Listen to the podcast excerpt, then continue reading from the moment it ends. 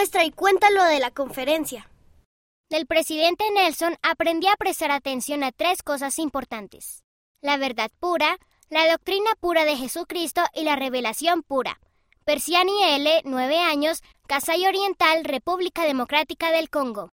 Una pregunta para la que recibí respuesta fue, ¿cómo puedo prepararme para ir al templo? Aprendí que si edifico sobre la roca de Jesucristo, estaré preparado para el templo. Joshua R., 9 años, Gales del Norte, Gales. Me gustó el discurso del Elder Renland acerca de cambiar nuestro corazón para estar unidos. A veces me peleo con mi hermana y mi hermano. Aprendí que debo ser un pacificador. Anton M., 9 años, Rusia. El hermano Wilcox nos dijo que Jesucristo extiende los brazos de su misericordia hacia nosotros. Si pecamos, podemos arrepentirnos. El Padre Celestial comprende y vela por nosotros. Mia P., 11 años, Washington, Estados Unidos.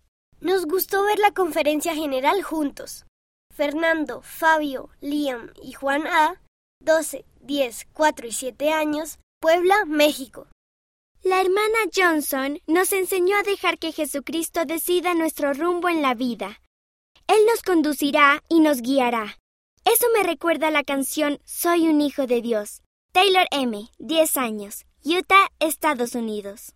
Me encantan los templos y anhelo visitar el nuevo templo que acaban de anunciar en Taiwán. Yue H., 7 años, Taoyuan, Taiwán.